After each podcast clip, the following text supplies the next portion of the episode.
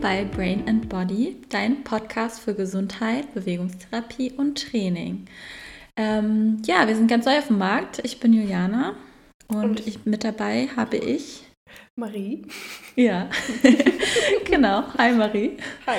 Ähm, ja, ich habe ja gerade schon gesagt, es ist heute unsere erste Folge. Ich freue mich, dass das jetzt endlich geklappt hat. Ähm, vielleicht können wir erstmal uns so ein bisschen vorstellen, äh, was machen wir überhaupt, warum jetzt überhaupt äh, Podcast, Gesundheit und so weiter. Da gibt es ja schon ein paar, aber vielleicht auch so ein bisschen, okay, äh, was macht uns besonders? Ähm, ja, vielleicht magst du einfach mal anfangen und dich mhm. vorstellen und so erzählen, was du so machst. Na klar, also ich kann ja erstmal erzählen, wie das so ein bisschen äh, passiert ist, dass wir überhaupt erstmal den Podcast machen. Ja, ähm, ja. Was ganz schön ist, wir sind in, wir, wir waren mal Kolleginnen in der Tat ähm, und Stimmt, ja. haben uns, ja ganz witzig, ähm, haben uns aus den Augen verloren auch so ein bisschen, hatten auch nie so richtig viel miteinander zu tun. Du als Sportwissenschaftlerin, ich als Physiotherapeutin und ähm, sind durch unsere Selbstständigkeit quasi wieder aneinander geraten und haben gemerkt, dass wir sehr viele tolle Überschneidungspunkte in unserer Art und Weise, wie wir behandeln, in der Therapie haben und dachten uns, wenn wir sowieso immer so einen coolen Austausch haben und so viel Wissen austauschen können und so viele Gesprächsthemen haben, kann man das natürlicherweise auch ganz gut für einen Podcast nutzen. Dann können wir mhm. über unsere äh, Themen reden und vielleicht gibt es auch ein paar Leute, die das interessant finden. Genau, und das Wissen sozusagen äh, vereinen und ähm, das macht sich ja eigentlich immer ganz gut, wenn man so verschiedene Blickwinkel äh, hat und guckt, okay, äh, der eine sagt das dazu und der andere kann irgendwie noch was Cooles ergänzen. Ähm, wie du schon gesagt hast, so haben wir das ja jetzt auch so in unserem Austausch schon so ein bisschen gemacht. Ähm, also wenn Fragen aufgekommen sind zu bestimmten Patienten oder so, und dann ähm, habe ich dich mal gefragt, du hast mich mal gefragt und ja, deswegen mal schauen. Ja, auf jeden Fall.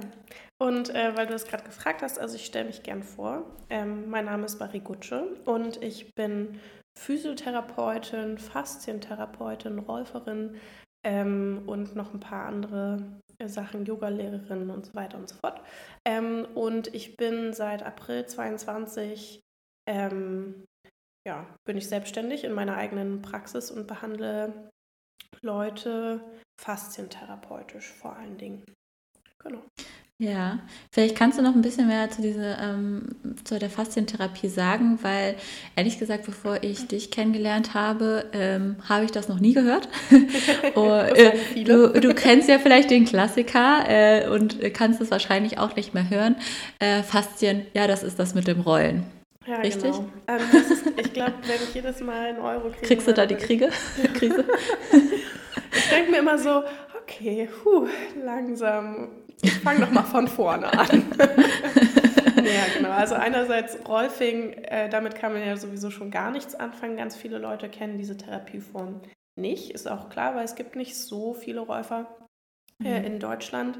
Ähm, ich fange mal ganz vorne an. Also die Faszientherapie, das Rolfing, wurde von einer Ida Rolf erfunden. Also die war, die gab es wirklich, die hieß halt einfach so. Ähm, die gab es wirklich? Genau, die gab es wirklich. Es gab eine Erfinderin davon. Ähm, und die hat ähm, schon in den, oh Gott, jetzt muss ich lügen, 60ern, 70ern hat die ähm, faszientherapeutisch behandelt, obwohl da das Wissen über die Faszien noch gar nicht so groß war, wie das jetzt heutzutage ist, weil die Faszienforschung einfach auch fortgeschritten ist. Ähm, und die Dame hat sich dann irgendwann gedacht, damit ich das weitergeben kann, fasse ich das in so eine Art Therapieform. Wir nennen das immer Recipe. Das sind zehn Behandlungen, wo man einmal das komplette Fasziennetz des Körpers durcharbeitet durcharbeitet. Mhm. Und Fasziennetz, ähm, insofern, viele wissen ja auch irgendwie noch nicht so richtig, was Faszien sind, obwohl das eigentlich in aller Munde ist. Und viele kennen es halt von den Form Rolls oder halt irgendwelchen ähm, Faszienkursen, Faszien-Yoga oder sonst irgendwas. Letztendlich ist das ein Gewebe im Körper, mm, das lange lange gedacht wurde, das ist nur so ein bisschen das Verpackungsmaterial mhm. der ganzen Organe. und ähm, wo man heute weiß, dass Faszien viel, viel mehr können, als einfach nur Sachen voneinander trennen, sondern eher auch dafür da sind, fast äh, Sachen miteinander zu verbinden über das Fasziennetz und ähm, vor allen Dingen auch ein bisschen das Informations- und ähm, auch Wahrnehmungsnetz sind, in Anführungszeichen. Und da unglaublich viel Potenzial auch für Therapie ist, ähm, die vorher nicht stattgefunden hat, weil eben dieser, ähm, dieser wissenschaftliche Bereich im, in der Faszienforschung einfach noch nicht so weit war, bestimmte Sachen einfach zu wissen. Zum Beispiel das Faszien, genauso wie auch Muskelgewebe die Möglichkeit haben, sich zusammenzuziehen und zu entspannen. Das sind alles sehr, sehr neue Erkenntnisse und ähm, warum auch immer wusste die Dame schon damals, dass die Faszien sehr interessant und äh, wichtig sind für die menschliche Bewegung und für auch die Einordnung im Lot, also dass wir eben ausbalanciert sind zwischen vorn, hinten, rechts, links, ähm, damit der Körper gut und effektiv funktionieren kann. Genau. Und ähm, um quasi da jemandem zu helfen, der möglicherweise Schmerzen hat oder sonst irgendwas, ähm, gehe ich ans Fasziengewebe und bin quasi, jemand hat es mal zu mir gesagt, die Human Black Roll. Also natürlich rolle ich hm, mich nicht okay. über meine Patienten, aber ähm, ich gehe mit meinen Händen, mit meinen ähm, Ellbögen auch manchmal an die Faszien ran, bearbeite die mit dem ähm, Patienten und ja, das ist quasi die Therapie, die ich ähm, so gebe. Mhm. Was ich ganz interessant fand, weil du jetzt gerade gesagt hast, du bist die Human Black Roll. Also mhm. ich muss ja ganz ehrlich sagen, ähm, auch wie gesagt, bevor ich dich kennengelernt habe, äh, ja, da war das die Black Roll und mit die Black Roll habe ich eigentlich immer mit so viel Schmerz auch verbunden. Also Schmerz in Anführungsstrichen oder ein Unwohlsein, also irgendwie so ein Spannungsabbau mit viel äh, ja, Krafteinsatz auch ja. irgendwie dabei. Aber das ist ja doch nochmal ganz anders bei der Therapie. Ähm, also du Auf gehst ja irgendwie viel ruhiger da rein, sag ich jetzt mal. Ähm, und ähm, ich habe das ja jetzt schon selber erfahren. Also es ist eher so, ein, so wie so ein Einsinken mhm. in die Faszien, ja? Genau, auf jeden Fall. Also es ist auch oft, wenn Leute ähm, bei mir anfragen, weil sie zum Beispiel ähm, chronische Rückenschmerzen haben oder ein Problem mit der Schulter, weil sie mal irgendeinen Unfall hatten oder sonst irgendwas, ist immer so, ja, und ähm, wie dolle tut das denn weh, weil die alle erwarten, weil sie das eben von diesen Faszienrollen kennen, ähm, dass es sehr intensiv ist, sehr schmerzhaft. Ich meine, aus der Thai-Massage vielleicht hat es schon der ein oder andere gemacht. Da kennt man das ja auch. Da wird ja auch viel mhm. an den Faszien gearbeitet und es ist meistens sehr intensiv.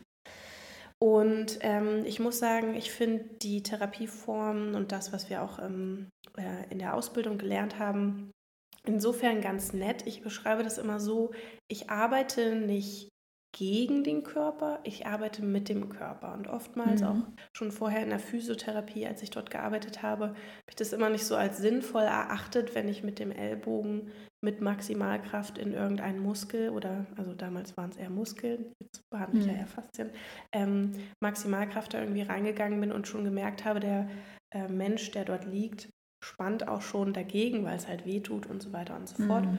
Und ähm, da ist man ja dann ganz schnell in einem Bereich, wo auch die Körperspannung quasi nicht mit der Therapie mitmacht, sondern wirklich dagegen arbeitet. Und ähm, es ist eine sanfte äh, Form und da geht es auch sehr viel um Einsinken, wie du schon gesagt hast, dass man eben dem Körper die Möglichkeit gibt, sich über die Hände des äh, behandelnden Menschen drüber weg zu entspannen, weil man dann viel tiefer ins Gewebe kommt, als wenn ich irgendwie anfangen würde, hier 100 Prozent mit meinem Ellbogen gegen den Körper zu arbeiten. Also ähm, durchaus arbeite ich auch, also wird es auch mal intensiv, aber man sollte sich immer dabei entspannen können, weil ansonsten das System halt im Kampfmodus ist oder halt auch im Fluchtmodus ist, der ganze Körper einfach Nein Danke sagt und dann mhm. ähm, erreicht man nicht so viel, wie wenn man sagt, okay, gut, entspann dich doch mal gern bitte hier ja. äh, und ja. dann weiter quasi durch die, durch die mhm. Muskulatur, durch die Faszien durchgeht. Genau. Mhm. Ja, das finde ich schon wieder äh, sehr interessant, weil da sind nämlich unsere Überschneidungspunkte auch wieder, weil ähm, Ja, ich finde, das ist so, so ein bisschen so dieser klassische Einsatz, Ansatz, den du beschrieben hast. Also mhm. der, ich will nicht sagen veraltet, aber dieses, so dieses viel hilft viel. Ich gehe jetzt ja. mit voller Power rein, sei es im Training oder ähm, in der Therapie. Ähm, und das ist bei meiner Art von ähm, Therapie und Training ähnlich, dass man nicht sagt, man geht jetzt voll rein und überfordert vielleicht auch den Körper ja. damit, sondern eher so, wie kann ich etwas möglichst mit wenig Aufwand irgendwie besser machen. Ja, also so effortless. Das war ja so ein, so ein Thema, glaube ich, auch bei uns so ähm, eine der Überschneidungspunkte auf jeden Fall. Ja. Deswegen finde ich auch ehrlich gesagt den Namen des Podcasts ganz, ähm, ganz geil, weil ähm, Brain und Body, das hat für mich einerseits damit zu tun, dass wir beide sowohl mit dem Körper als auch mit dem Gehirn arbeiten. Also nicht quasi nur auf Muskel, Muskel, Muskel oder Behandlung, Behandlung, Behandlung gehen, sondern halt mhm. auch wirklich quasi auf das Brain zurückkommen, also auf die Muster und so weiter und so fort. Da hoffe ich auch ehrlich gesagt, dass ich heute von dir noch ein bisschen was höre dazu. Ähm, aber äh, ich fand es auch Brain und Body so gut, weil das zu uns als Therapeutinnen sehr gut passt, weil wir, na klar kann man jetzt irgendwie sagen, du hattest es neulich im Gespräch mal so nett gesagt, na klar kann ich dem Patienten sagen, hier mach mal 25 Liegestütze, drei Sätze, lalala. Ähm, mhm. Aber es ist viel sinnvoller. Wir sind viel mehr Brain, wenn wir sagen, wir versuchen ein Therapieziel zu erreichen, ohne absolut krasse Reize setzen zu müssen, sondern mhm. einfach mit Brain zu arbeiten und zu sagen, ich kenne da aber noch drei andere Sachen, die kann ich machen, die bringen dir viel mehr, als wenn du jetzt irgendwie im großen Stil anfangen musst, krasse Reize genau. zu setzen. Und äh, ja, erzähl doch mal einfach, wie du so an den Patienten rangehst.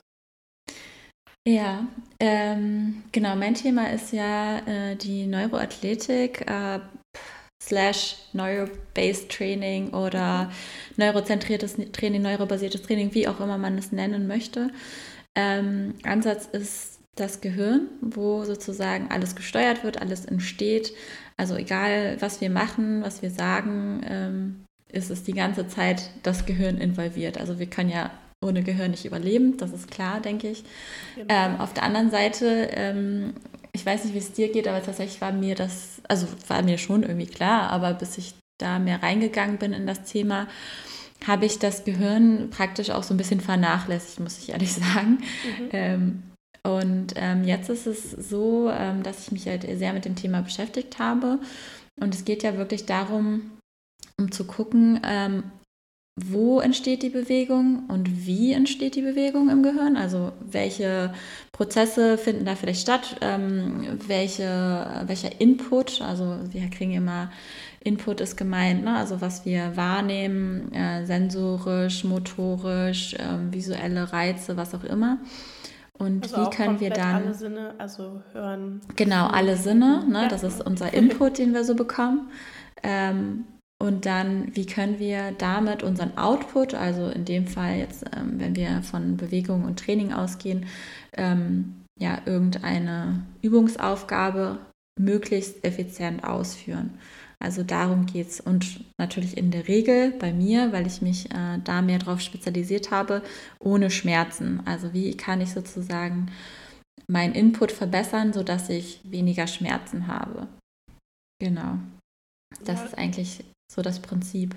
Und ähm, weil ich vorhin schon ähm, von diesen Überschneidungspunkten gesprochen habe, ähm, das Wichtigste Wichtigste beim äh, Neuroathletiktraining ist eigentlich immer zu sagen, okay, mein Gehirn hat als äh, allererste Priorität äh, Sicherheit und Überleben des Körpers oder des Menschen, wie auch immer. Und ähm, das muss man sich eigentlich immer im Hinterkopf behalten und sagen, okay, wie kann ich jetzt eine Aufgabe, also als Schmerz ist ja im Prinzip nur ein Zeichen dafür, dass etwas nicht sicher ist für das Gehirn. Mhm. Wie kann ich das jetzt sicher machen? Wie kann ich jetzt irgendwie meinen Input verbessern, sodass sich mein Gehirn sicher fühlt, sodass ich ohne Schmerzen oder mit einer besseren Beweglichkeit ähm, eine Übung ausführen kann? Genau. Das ist auch wirklich das, wo, wo wir sofort gemerkt haben, wow, das ist so ein Ansatz, den wir beide auch äh, verfolgen. Du vielleicht auf eher einer gehirnbasierten ähm, auf einem gehirnbasierten Ansatz, also dass du versuchst auch durch, durch Reize und so weiter und so fort Input eben zu generieren, dass mhm. ähm, der Mensch sich damit sicher fühlt oder das Gehirn sich damit sicher fühlt. Und bei mir eher so auch natürlich auf einer körperbasierten Ebene, dass ich gucke, okay, die Bewegung ist jetzt schmerzhaft für den Patienten.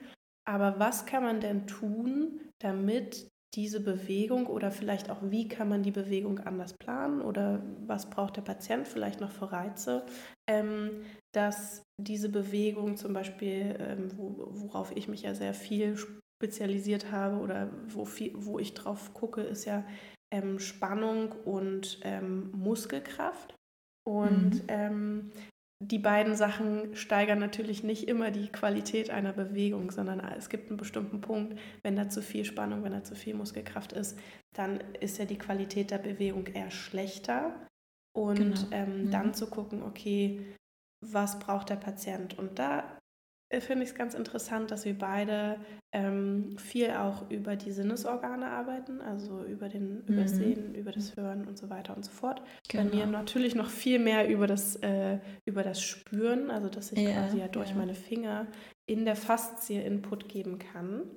Ähm, und äh, da erinnere ich mich immer ganz gerne an deine, ähm, an die Übung, die du mir mitgegeben hast mit dem Bleistift, ähm, dass man zum Beispiel auch mal guckt, okay, ist auch mal sinnvoll, weil letztendlich haben Augen auch Muskeln, zum Beispiel auch da ein bisschen ins mhm. Training reinzugehen. Das ist auch, glaube ich, das, was man so am meisten ähm, kennt vom neurobasierten Training, dass mhm. man erstmal immer alles mit Augen macht.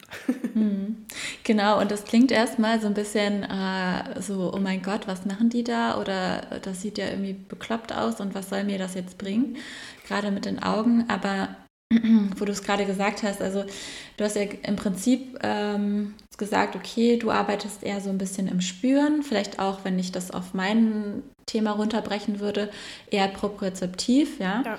Mhm. Ähm, genau, und beim äh, Neurotraining ist es ja so, dass wir, ähm, oder generell haben wir eine Hierarchie im Gehirn, die sagt, was ist jetzt am wichtigsten ähm, von den Sinnesorganen auch und wir haben eben das visuelle System an oberster Stelle, weil wir wissen, wenn wir unsere Augen offen haben, nehmen wir ganz viel wahr.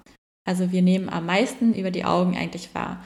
Ähm, das können wir uns ganz einfach auch vorstellen, wenn wir die Augen schließen und durch die Straßen wandern, ähm, ist die Sicherheit des Gehirns oder von uns jetzt, äh, würde ich sagen, ziemlich eingeschränkt. Mhm. Mehr eingeschränkt, als wenn ich jetzt sage, okay, weiß nicht, mein, mein Bein, äh, da habe ich mir irgendwie was getan und da humpel ich ihn vielleicht ein bisschen.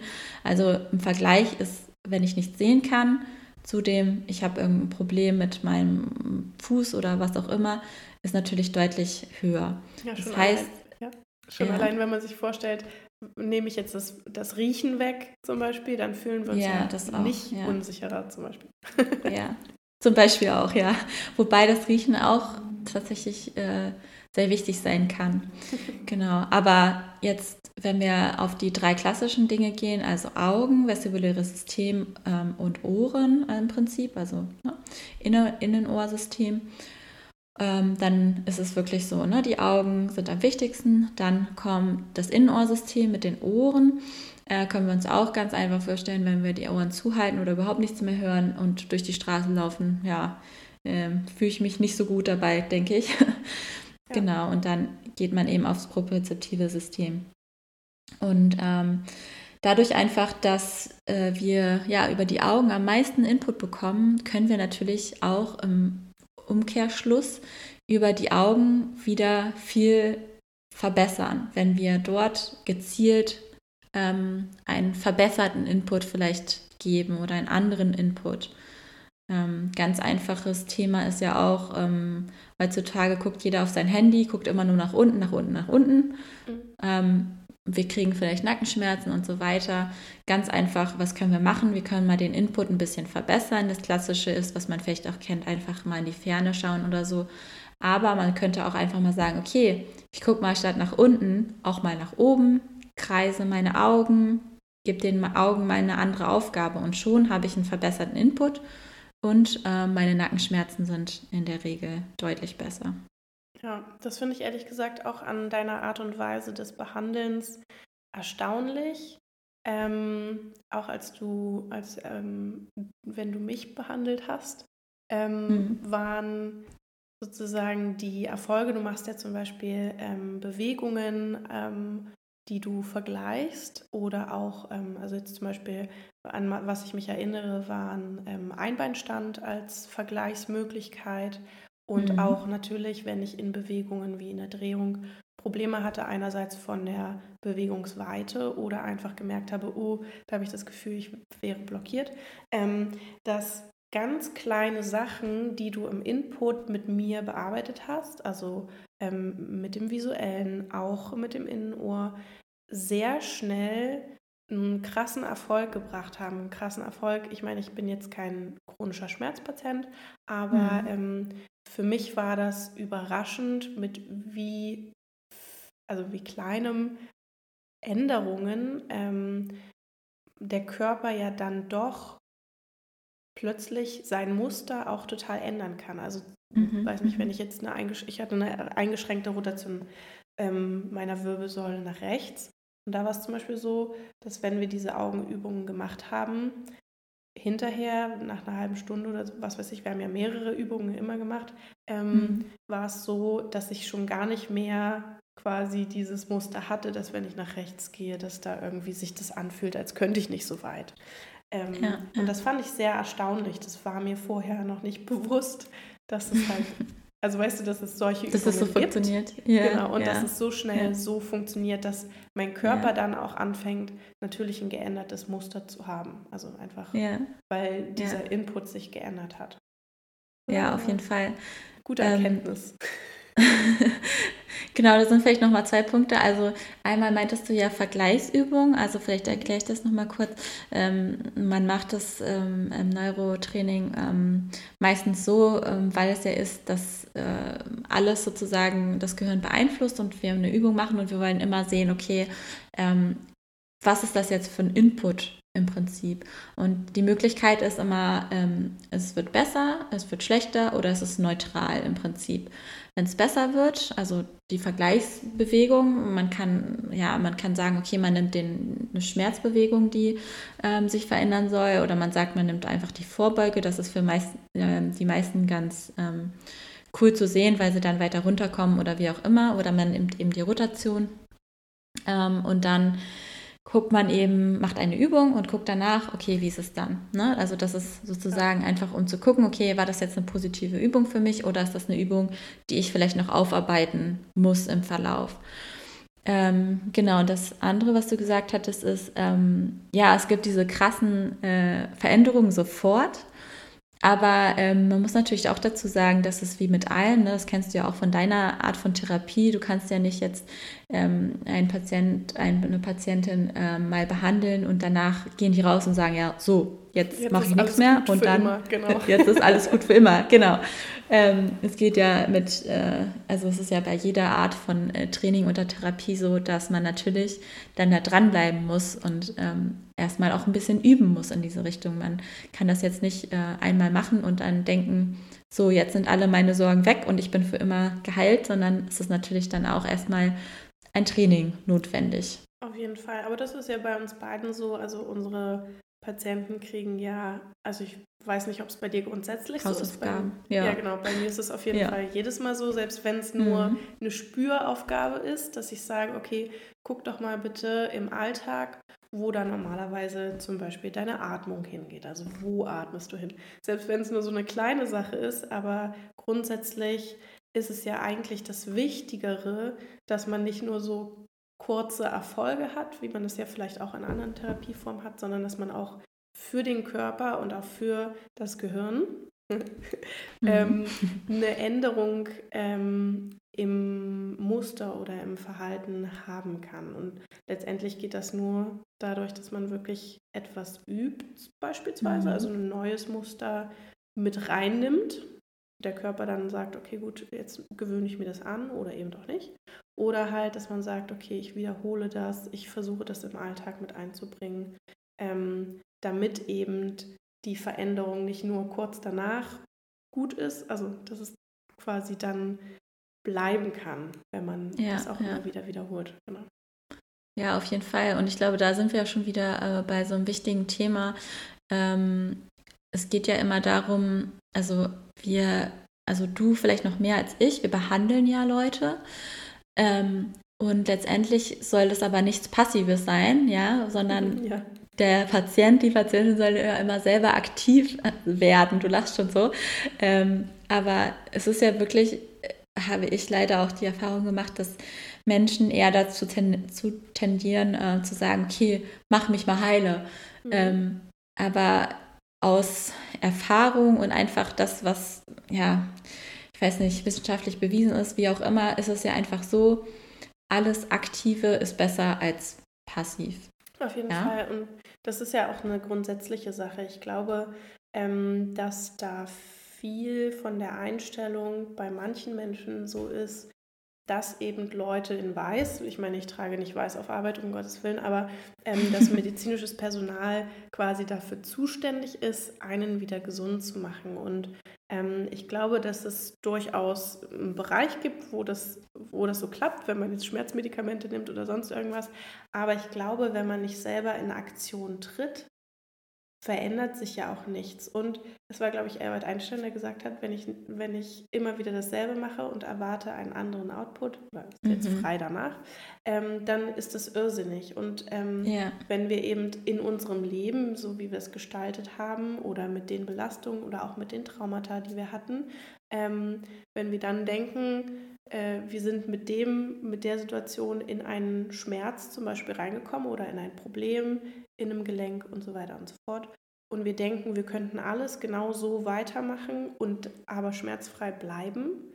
Ähm, das wäre sinnfrei. Man muss schon auf jeden Fall auch selber dafür etwas tun, wobei das für mich, also ich bin ja immer, ich bin eine Freundin äh, der sanften Therapie und ähm, auch jetzt nicht so sehr für Stress und Leistungsdruck. Aber mhm. selbst wenn das nur bedeutet, ich muss halt dann auch einfach mal daran arbeiten, einfach ein Bewusstsein dafür zu bekommen, wie ich mich bewege, wie viel Spannung ich habe und wann ich zum Beispiel in Muster reingehe, die mir nicht gut tun, weil ich, äh, keine Ahnung, anfange, wenn ich meinen auf Arbeit, keine Ahnung, hochgreifen muss ins Regal, immer wieder Muskeln anzusteuern in deinem Bereich und für mich Muskeln anzuspannen, ähm, die eigentlich die Bewegung gar nicht mitmachen müssten, wo der Körper sozusagen so einen schlechten Output hat, weil er vielleicht mhm. Probleme mit dem Input eigentlich hat. Ja, ja, auf jeden Fall, genau. Ja, aber das ist, glaube ich, ja, ist nochmal so wahrscheinlich auch ein Thema für sich, Motivation und ähm, wie setze ich auch vielleicht Übungen um. Da können wir auch nochmal drüber sprechen, wie das ist mit den ein oder anderen Patienten, Patientinnen. Ähm, genau, weil es ist ja mal mehr oder mal weniger erfolgreich und das hängt natürlich auch äh, nicht nur von uns ab, sondern von den Menschen dann an sich. Das ist richtig. Da kann man, genau. also ähm, mir hat ein Dozent mal gesagt, letztendlich wird der Patient nicht wegen euch gesund. Es ist auch so, natürlich geben wir ähm, Hilfestellung mit unseren Therapien, aber der Körper kann das schon auch alleine. Die Frage mhm. ist, wie gut kann er das? Wie lange kann er das kompensieren? Und braucht man vielleicht einen Input von außen, dass das schneller und besser funktioniert? Genau, ja. Und dann externe, interne Motivation und so, das spielt ja alles eine Rolle. Und was ich immer interessant finde, das hat auch irgendwann mal, ich weiß nicht, wer das gesagt hat, irgendein Coach, ein Trainer, was auch immer, ähm, dass man ja im Prinzip nur dann, weiß ich nicht, ein Prozent des Tages dann mit dem Patienten, mit der Patientin ist und ähm, der Rest des Tages ist ja völlig anders gestaltet als dann die Therapie im Prinzip. Und dann muss man gucken, okay, wie setzt der ähm, Mensch das in dem Sinne dann um, was er gelernt hat oder auch nicht. Ja, und wie der Mensch das dann in sein Leben integriert, ich glaube, das ist so ein bisschen das Erfolgsrezept natürlich auch, weil wenn der Mensch selber daran denkt und die Aufgaben macht und vielleicht auch was an seinem Verhalten ändert, dann ist natürlich aus den 1% werden dann schnell vielleicht, was weiß ich, 10 Und dann mhm. hat man auch in Anführungszeichen die Chance, weil jeder Mensch hat natürlicherweise eine körperliche, eine psychische Belastung. Er hat sein Umfeld, er hat seine Aufgaben, die er machen muss. Und das sind ja auch alles Sachen, das sage ich auch immer zu meinen Patienten.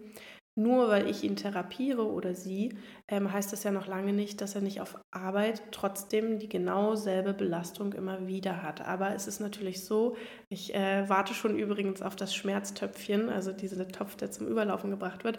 Aber letztendlich äh, helfen wir ja nur dabei, ähm, die Art und Weise, entweder auf körperlicher oder auch auf gehirntechnischer äh, Ebene, die Art und Weise zu verbessern, den Leuten was an die Hand zu geben, dem Körper was an die Hand zu geben, damit eben ähm, diese Stressoren, die nicht in so eine Dekompensation bringen, also dass das, äh, das Fass nicht überläuft. Aber erzähl mal ja. bitte davon. Ich finde das Soll ich nochmal zum so Fass gut. erzählen? Ja, unbedingt. genau. Ähm, ja, Schmerz ist ja ein ganz großes Thema und ähm, ich arbeite ja in der Schmerztherapie und da äh, begegnet man ja vielen Sichtweisen, die Menschen so äh, auf Schmerz haben und auch äh, was sie über ihren eigenen Schmerz denken und so weiter. Und es gibt auch vielleicht auch noch so Mythen in dem Bereich, aber ähm, grundsätzlich kann man es, wie gesagt, auch wieder so ein bisschen äh, von der Gehirnseite erklären. Ähm, wir haben ja schon, ich habe ja schon gesagt, okay, ähm, das Gehirn, die oberste Priorität ist Sicherheit. So, das ist erstmal klar. Ähm, dann hat jeder von uns so ein, ja, du hast gesagt Fass, ne? Also mhm. so ein Eimer. Äh, das ist natürlich ein äh, ja, vorgestellter Eimer in uns, der ähm, im Laufe der Zeit mit allem Möglichen gefüllt wird. Vor allen Dingen natürlich die Stressoren kommen da rein. Das heißt, ähm, hatte ich mal eine alte Verletzung? Äh, wie ist mein mentaler Zustand? Ne? Du hast ja schon gesagt, habe ich vielleicht ein Trauma? Ähm, meine Ernährung, rauche ich? Ähm, ja, alles das kommt dann rein, alles das sammeln wir. Und dann ähm, irgendwann ist das Fass oder der Eimer dann eben voll. Und wenn dann vielleicht noch äh, eine kleine Sache dazukommt, sagen wir einfach mal, ich habe dann plötzlich, äh, ich verliere meine Arbeit oder ich habe Stress auf der Arbeit oder was auch immer, irgendwie sowas in die Richtung vielleicht, kann natürlich auch eine kleinere Verletzung sein. Dann kommt das noch oben drauf und dann läuft dieser Eimer einfach über. Und wenn dieser Eimer überläuft, das heißt, okay, jetzt es fühlt sich das Gehirn nicht mehr sicher, weil es sind einfach viel zu viele Stressoren da. Ähm, ja, und was passiert? Es kommt in der Regel zu Schmerz oder auch zu Leistungsminderung, je nachdem, wie gut man noch so aufgestellt ist und ähm, wie gut die Systeme, die ich eben gerade schon angesprochen habe, also das visuelle System, äh, das vestibuläre System, also das Innenohr und äh, die Gelenke, die Muskeln funktionieren. Ja, und wenn das fast zum Überlaufen kommt, dann äh, kommt es in der Regel zu Schmerz, wie gesagt. Und ähm, dann ist es auch so, dass die, gerade bei chronischen Schmerzen ist das eben so, dass der Schmerz einfach nur ein Signal dafür ist, okay, das Fass ist voll, verändere mal bitte was an meiner oder an deiner Situation. Ähm, gib mir mal weniger Stress, verbessere den Input, verbessere ähm, ja, Muskelgelenke, Beweglichkeit, Augeninput, was auch immer, sodass ich hier wieder runterkomme von meiner Gefahrensituation sozusagen, weil in dem Moment ist es ja nicht, nicht mehr sicher. Ich finde, das ist übrigens eine total schöne und einfache Botschaft, weil man sagen kann, okay, ich habe die Möglichkeit, sogar nicht nur an einem System zu arbeiten, sondern ich kann irgendwie an mehreren Enden meines Lebens, weil manche Sachen kann man ja nicht ändern. Wenn ich jetzt mhm. beispielsweise ähm, eine Einschränkung ähm, im Sehen habe, dann ist das ja nicht immer eine Sache, die ich grundsätzlich äh, wegzaubern kann oder wegtrainieren genau, kann. Es genau. gibt ja auch Sachen, die man eben nicht ändern permanent, ja. kann mhm. oder möchte. Also ich meine auch die zum Beispiel die ähm, berufliche Situation kann man vielleicht manchmal oder möchte man eben nicht ähm, verändern und dann kann man aber sagen, okay, aber wenn du anfängst an einer anderen Stelle zum Beispiel die Propriozeption mit Gelenken, Muskeln und so weiter anzusprechen und dann Input zu geben, dann hast du trotzdem die Chance, schmerzfrei zu sein, ohne dass du jetzt daran was änderst. Oder wenn du auch das Visuelle bearbeitest, dann musst du auch nicht unbedingt jeden Tag ins Fitnessstudio rennen und dir ähm, da einen Wolf laufen, nur damit äh, du schmerzfrei bist. Ich finde, das ist irgendwie mhm das ist eigentlich eine richtig gute Nachricht, gerade für Leute. weißt du, wie ich meine? Gerade für Leute. Ja, auf jeden ähm, Fall. Äh, also ich denke halt auch an viele Patienten, die ja auch schon teilweise irgendwie die Therapie gemacht haben und da Sport machen und so weiter und so fort.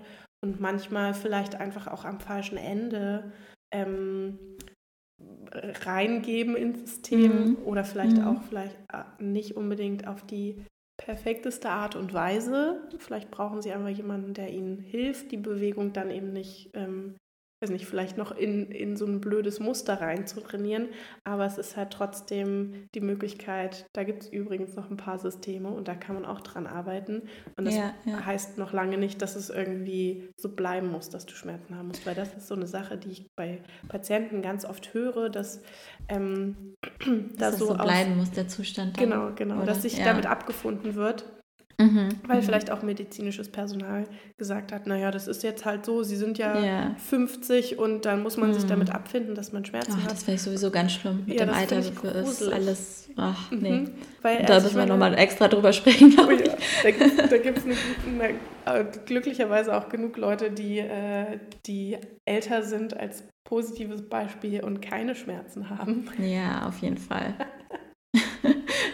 Ja, also ich freue mich auch schon auf 50, dann habe ich auch Schmerzen, ne? Genau. nee, aber was du gerade noch gesagt hast, ähm, äh, da wollte ich noch mal einhaken, weil du hast ja gesagt, auch die Art und Weise und ähm, also, dass man was verändern kann und so ähm, und von anderen ähm, Systemen im Prinzip, also Systemen in Anführungsstrichen, also man kann auf der mentalen Ebene was verändern, ne? Also oder man macht eben Übungen, klassische Gelenkübungen, was auch immer, oder Augen, was auch immer. Ähm, aber meine Erfahrung auch, und da finde ich es wird wieder ein bisschen äh, auch interessanter, ähm, dass natürlich, ähm, weil wir arbeiten ja auf der, auf der körperlichen Ebene ähm, in der Regel am meisten ähm, und also beziehe ich damit auch die Augen in Ohr ähm, ein. Aber wenn das Fass so gefüllt ist von, sag ich jetzt mal, mentalen, psychischen Dingen, die einen so belasten, dann kann man sozusagen immer so ein bisschen rausschöpfen dadurch, dass man die anderen Systeme äh, bearbeitet. Aber wenn man sein großes Hauptthema nicht auflöst, dann ähm, ja, es ist auch manchmal nicht ganz so einfach, sage ich jetzt mal. Deswegen ist es auch da ähm, irgendwie ganz gut zu gucken, okay, was ist jetzt eigentlich mein, mein Hauptding in meinem Eimer? Woran muss ich wirklich am meisten vielleicht arbeiten? Ja, auf jeden Fall. Also die Psyche spielt immer auch super viel mit rein. Weil es gibt natürlich, ja. also es gibt so all, allüberschattende Sachen. Ich finde Schmerz zum Beispiel oder halt das, wenn man jetzt einen Unfall hat oder sonst irgendwas, das sind auch so Sachen, das, vereint, das äh, vereinnahmt das System natürlich total. Und dass man dann Angst hat und dass man Schmerzen hat und dass man auch ähm, zum Beispiel an die, an die Zukunft denkt, in Anführungszeichen, geht das irgendwann wieder mit dem und so weiter und so fort. Das mhm. ähm, sind auf jeden Fall auch Sachen, wo. Und dann finden ja auch Veränderungen im Gehirn wieder statt und so genau. weiter. Dann ist das so ein Teufelskreislauf. Genau. Ja. Und ich meine, bei ähm, sozusagen, äh, du arbeitest ja dann eher an den Mustern, die dann entstehen, als Schonung beispielsweise oder als vielleicht einzige Möglichkeit, dann einigermaßen noch äh, das Fass nicht absolut zum Überlaufen zu bringen. Und was bei mir so der Fall ist, ist ja, ähm, dass ich eigentlich daran arbeite, eben dann diese strukturellen Veränderungen, die passieren, ähm, weil ja sozusagen nicht nur zum Beispiel eine Veränderung des Bewegungsablaufs passiert, sondern dann, wenn man sowas längerfristig hat, also wenn ich jetzt einen Unfall hatte oder ich, ich sage immer gern, ich habe einen Stein im Schuh, dann fängt man auch an zu humpeln. Aber wenn man sich das jetzt mhm. vorstellt und auch abstrahiert, dass das ja ähm, immer und immer wieder in unserem Leben leider passiert, dass wir zum Beispiel Verletzungen haben, die teilweise ja auch nicht mal irgendwie von einem Arzt gesehen werden oder auskuriert werden oder sonst irgendwas. Ähm, der Körper das Ganze ausgleichen muss und immer mehr dazu kommt, ähm, dass dann eben auch Veränderungen in den ähm, Gewebsschichten, in der Gleitfähigkeit, das ist ja dann mein Bereich, ähm, auch spürbar sind ähm, mhm. und auch ähm, Änderungen von Spannungen, von Muskelkraft und so weiter passieren. Ähm, das ist ja eigentlich auch ganz interessant und das ist auch das, was die Patienten oft gar nicht auf dem Schirm haben. Das selbst, was ich immer ganz interessant finde, weil du hattest, das, hattest mich auch viele Sachen gefragt, bevor ich bei dir in die Therapie gegangen bin, dass zum Beispiel Verletzungen, Narben von vor 12, 15 Jahren auf jeden Fall auch eine Rolle spielen. Wo die Patienten immer sagen, ach, das ist ja, aber da war ich mhm. ja noch ein Kind. Genau, das, das ist schon 20 Jahre her. Genau, das, das Und dann denke ich immer so, umso schlimmer, da wurde ja noch nie dran gearbeitet, der Input fehlt ja vollkommen. Auf jeden Fall. Das sind immer so die Sachen, die finde ich ganz interessant, dass ähm, ich sage jetzt mal Normalos, also Patienten, da gar nicht so ähm, diese Sichtweise haben, oh Gott, oh Gott, oh Gott, das hat ja jetzt auch noch einen Einfluss und das und dann mhm. bin ich mit 15 bin ich noch vom Baum gefallen. Mhm. Das sind ja alle Sachen, die sich addieren, die für uns eigentlich im Hinterkopf heißen, okay, ich muss jetzt noch daran und hier ist noch yeah. was, ähm, um das System als Ganzes wieder gut zum Laufen zu kriegen. Ja, ja gut. Ähm, das andere ist natürlich auch so, okay, wir, wir für uns ist das so Alltag, ne? Mhm. Da ähm, finde ich, muss man, also muss ich zum Beispiel mich auch immer mal wieder so dran erinnern, weil manche Sachen sind so einfach ganz selbstverständlich für einen. Und man denkt so, ja, es muss doch eigentlich jeder wissen. Aber nee, es ist da wieder nicht so. Na gut, aber, aber dafür sind wir ja da. genau, dafür sind wir da und dafür äh, haben wir auch unsere ganzen Ausbildungen und Weiterbildungen gemacht, ähm, um da äh, Experten sein zu können. Und ich finde es auch jedes Mal irgendwie wieder toll, ähm, da sagen zu können, okay, gut, aber ich mache das den ganzen Tag, ich befasse mich damit und das ist jetzt kein Hokuspokus, sondern ähm, das System funktioniert halt so und so. Und wenn man dann an eine Faszie rangeht, natürlich kann das innerhalb von einer kurzen Zeit sich verändern, wenn derjenige ein bisschen Ahnung hat von dem, was er tut. Ja. Das ist, glaube ich, auch so ein Ding bei uns beiden vielleicht, dass äh, wir öfter mal zu, zu hören bekommen, vielleicht sowas in die Richtung, oh mein Gott, das ist ja Zauberei oder irgendwie so, ne? Ja. Und ähm, man denkt, also in meinem Fall denke ich mir so, naja, es ist Neurologie und du denkst dir vielleicht, ja, das sind eben hier die Faszienstrukturen, das arbeitet so. Ja. ähm, genau, aber das, also finde ich immer wieder ganz witzig, aber ähm, will natürlich auch nicht, weil das ja auch manchmal vielleicht auch so dargestellt wird, vielleicht auch ähm, eher so mit Neuroathletik, weil ähm, das jetzt mehr so gehypt wird, dass das so ein bisschen, ja, das ist fast wie, ne, Hokuspokus und ich mache mal ein bisschen und so. Aber ähm, ganz im Gegenteil, es ist ja wirklich äh, einfach nur, wie funktioniert das Gehirn? Ja, straight, straight away quasi das in Anführungszeichen Bearbeiten genau dieser Mechanismen. Ähm, und wenn man, sie, wenn man sie weiß, also wenn man den Ablauf kennt und so weiter und so fort, ähm, dann einfach da schon anzufangen und nicht zu sagen, okay, damit ich jetzt irgendwie ganz kompliziert zum Muster kommen kann oder äh, rankommen kann, muss ich drei Jahre Bauch-Beine-Po-Kurs mitmachen. das ist ja immer, also ich meine, Und immer auf meine Dysfunktion drauf trainieren. Ne? Ja, ja, genau. Ich meine, es ist auch gut, wenn man sich bewegt, um Gottes Willen, aber ähm, das geht auch mit mehr Brain und mit äh, manchmal auch weniger Body. aber, aber mal dazu, ja. ähm, welche Menschen kommen denn so zu dir? Ähm, also wer kann quasi von diesem Neurotraining ähm, profitieren und was genau, also wie genau läuft das denn bei dir ab? Mhm. Also im Prinzip würde ich sagen alle, aber ähm, ich habe mich natürlich äh, ein bisschen ähm, mehr spezialisiert, wie, äh, wie ich schon gesagt habe, auf Schmerzproblematiken, gerade jetzt mit äh, längerwierigen Schmerzen sozusagen, wenn Leute zu mir kommen und sagen, ich habe schon seit 20 Jahren Schmerzen oder sowas. Ähm, und natürlich in der Verbindung ist oftmals auch einfach Bewegungseinschränkungen, wo es noch nicht so weit ist, dass der Schmerz da ist. Ne? Also ich sage mal das klassische, ich habe ein bisschen Rücken und ich sitze einmal am Schreibtisch. Ähm, das auf jeden Fall auch. Ähm, und was ich natürlich auch interessant finde, ähm, so in Richtung äh, Sportler, dass man da guckt, okay, wie kann man da vielleicht noch ein bisschen was ra äh, rausholen ähm, aus dem, dass man, womit man schon arbeitet. Und vielleicht ist auch bei vielen Sportlern irgendwie so ein, dass es gar nicht bewusst ist, okay, ich kann vielleicht überhaupt gar nicht äh, richtig genau auf meinen äh, Ball schauen, jetzt so eine Ballsportart. Äh, und deswegen treffe ich vielleicht auch immer nicht oder irgendwie so in die Richtung, ja. obwohl ich vielleicht schon ganz gut bin. Ähm, genau. ja.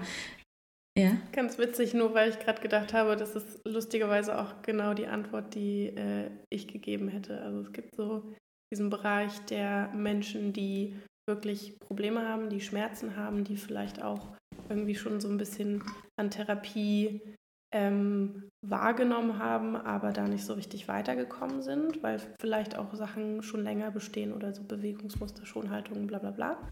Ähm, aber eben auch, dass man sagen kann, okay, und diese Sachen kann man auch nutzen für die Leistungssteigerung mhm, mhm. ähm, und zu sagen, da kann man eben mit dem Brain in Anführungszeichen ähm, ein bisschen arbeiten, ein bisschen Sachen effizienter, klüger und so weiter gestalten und vielleicht auch minimale Defizite, die den Sportler zum Beispiel gar nicht einschränken oder noch nicht einschränken, ähm, bearbeiten, um eben eine effizientere, bessere, ähm, zielgerichtetere äh, Bewegung hinzubekommen.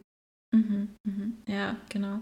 Und das ist ja auch das Schöne. Also äh, wir haben ja im Prinzip ein sehr ähnliches Klientel, ja. äh, würde ich jetzt so sagen. Aber ähm, trotzdem ist es irgendwie nochmal anders. Ähm, und es ergänzt sich natürlich schön. Also wir, ich habe ja auch schon mal gesagt, hier äh, Marie, so, also man hat ja auch als, ähm, als Trainer, Trainerin, Therapeut, ähm, muss man ja nicht alles sofort können, beziehungsweise man kann auch manche Sachen einfach dann nur bis zum gewissen Punkt vielleicht behandeln. Und dann kann man sagen, okay, ich sehe, äh, vielleicht wäre es jetzt nochmal sinnvoller, du wirst jetzt in meinem Fall dann zu Marie gehen und machst nochmal ähm, so ein Faszien-Reset, nenne ich es immer gerne. Mhm. Ähm, Korrigiere mich gerne, wenn, äh, wenn du denkst, dass das falsch ist. Das ist eigentlich ein aber, guter, gutes Wort dafür. Ja, aber ich finde immer, dass es irgendwie so ein Ganzkörper-Faszien-Reset ist. Ähm, genau. Und da macht es wirklich immer Sinn, okay, äh, guck doch nochmal bei Marie. Ähm, mach erstmal vielleicht das und dann komm zu mir oder andersrum. Ne? Ich wollte gerade sagen, also, andersrum ist es bei mir immer so, dass ich mir so denke, okay, jetzt sind wir so und so weit auch mit der Therapie gekommen und jetzt wäre es sinnvoll, dass quasi diese auch ähm, drunterliegenden Muster und vielleicht auch Schwächen in bestimmten Muskulaturen und so weiter und so fort ähm, mal behandeln zu lassen mit diesem Neurotraining, weil dann quasi noch mehr Potenzial genutzt werden kann, dass man sagen kann, okay, und das sind noch Übungen, die kannst du machen und das sind so Sachen, Muster, die kannst du auflösen. Ähm, das greift ja an sich schon ineinander. Genau, dass es gegenseitig irgendwie so ein bisschen gefestigt wird, was mhm. man dann schon so therapiert hat, genau. Ja. Habe ich nicht hin, nichts hinzuzufügen.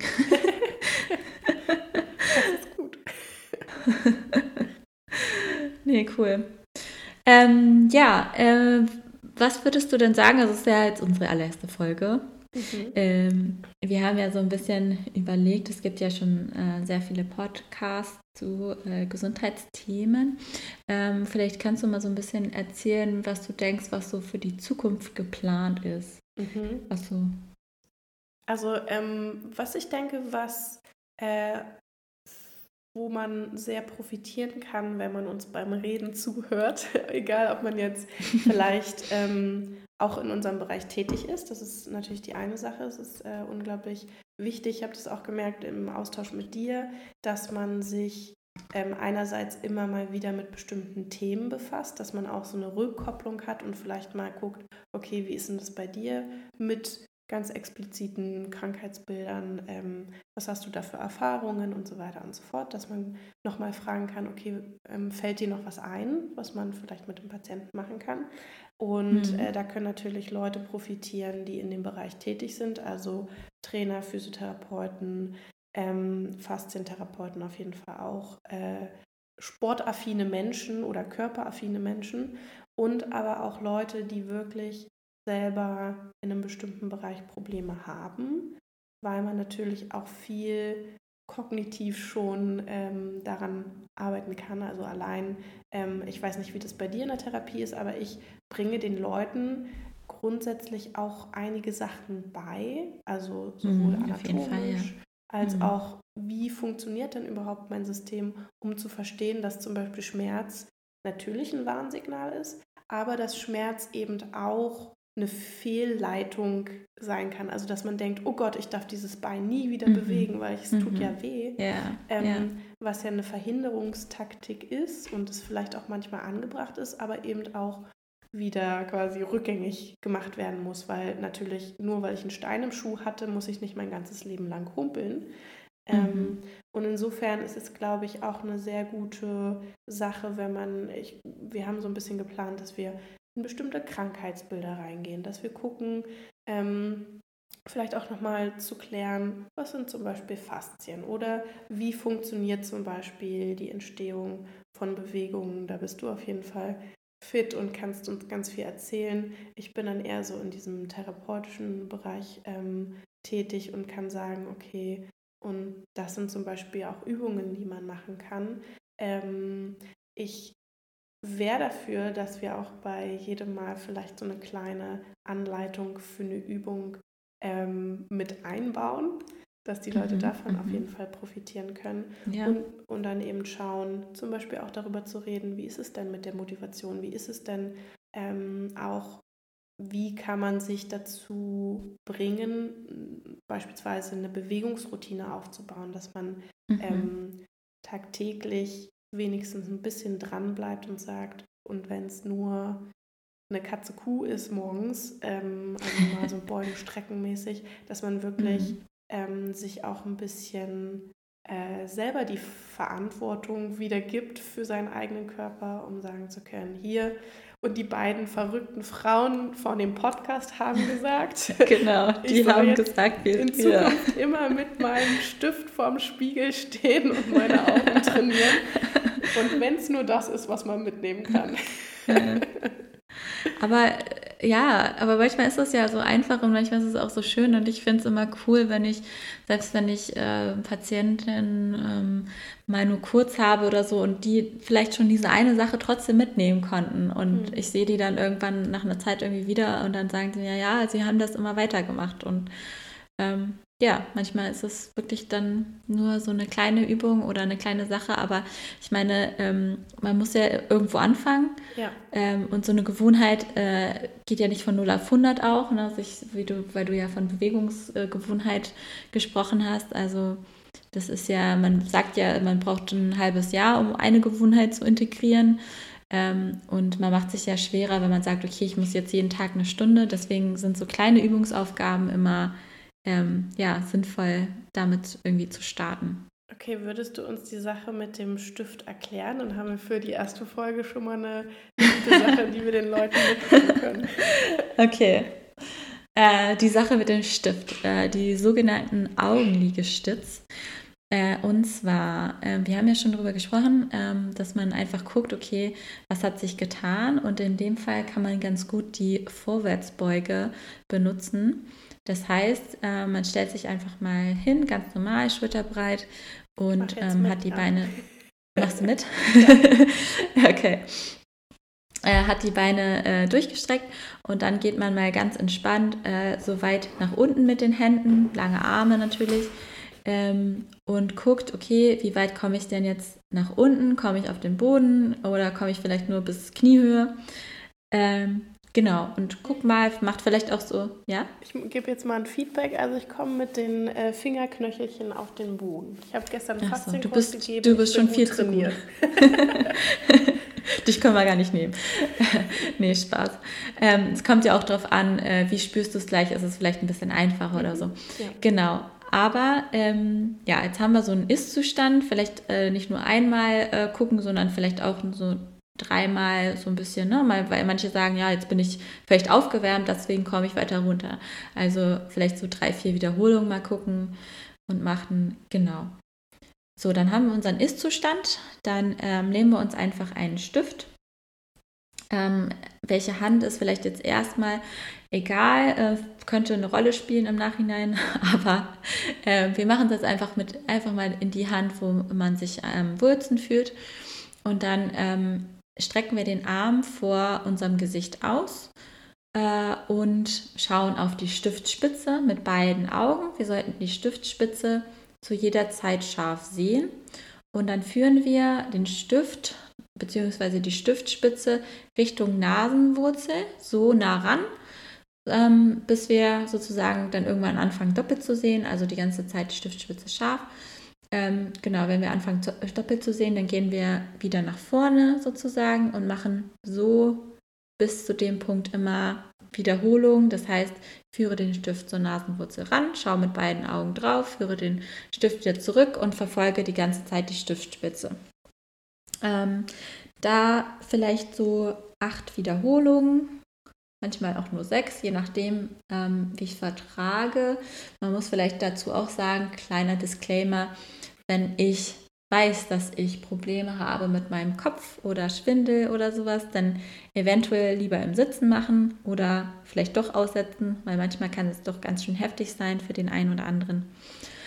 Ähm, aber wenn wir das dann gemacht haben, dann schauen wir uns nochmal äh, unsere Vorwärtsbeuge an und schauen, okay, entweder komme ich tiefer runter oder vielleicht jetzt in deinem Fall, Marie, fühlt sich irgendwie ein bisschen entspannter an auf der Rückseite, komme ich irgendwie entspannter nach unten. Ja, auf jeden Fall. Also ich habe das, ähm, ich habe ja die Liegestützübung quasi schon mal als Aufgabe von dir bekommen und ich habe gemerkt, dass ich es jetzt lange nicht mehr gemacht habe, weil es mir schwerer mhm. gefallen ist, äh, die Stiftspitze überhaupt so nah ranzuführen und ähm, das weiter fokussiert zu halten. Ähm, mhm. Aber äh, ich komme auf jeden Fall genauso gut runter, nur das ist jetzt nicht mehr so spannend auf der Oberschenkelrückseite. Mhm. Ja. Genau. Also hat genau. schon was gebracht. genau. Und äh, ja, ich bin gespannt, äh, wie das für die Leute ist, die das jetzt vielleicht ähm, dann einfach mal nachmachen. Ähm, Gerade, wie gesagt, geben. am besten, ja, genau. Gerade am besten ist es natürlich, wenn man nicht so weit runterkommt, dann hat man einen größeren äh, Wow-Effekt.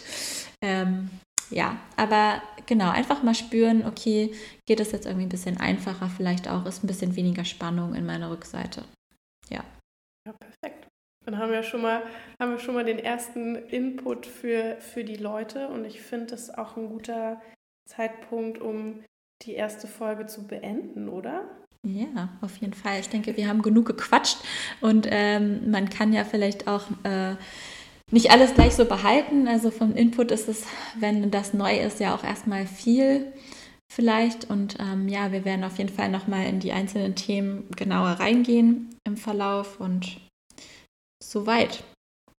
Soweit, so gut. Dann genau. ähm, wünsche ich den zuhörenden Menschen auf jeden Fall noch einen guten Tag und nimmt euch vielleicht diese ähm, Stiftliegestütze oder Augenliegestütze mit in den Alltag versucht das mal zu integrieren und guckt einfach mal, was bei rumkommt. Genau, schaut, was passiert. Genau, vielen Dank für das tolle Gespräch, Juliana. Ja, danke ich habe dir. Mich sehr gefreut. Und dann sehen wir uns beim nächsten Mal. Bis dahin. Bis dahin. Tschüss. Tschüssi.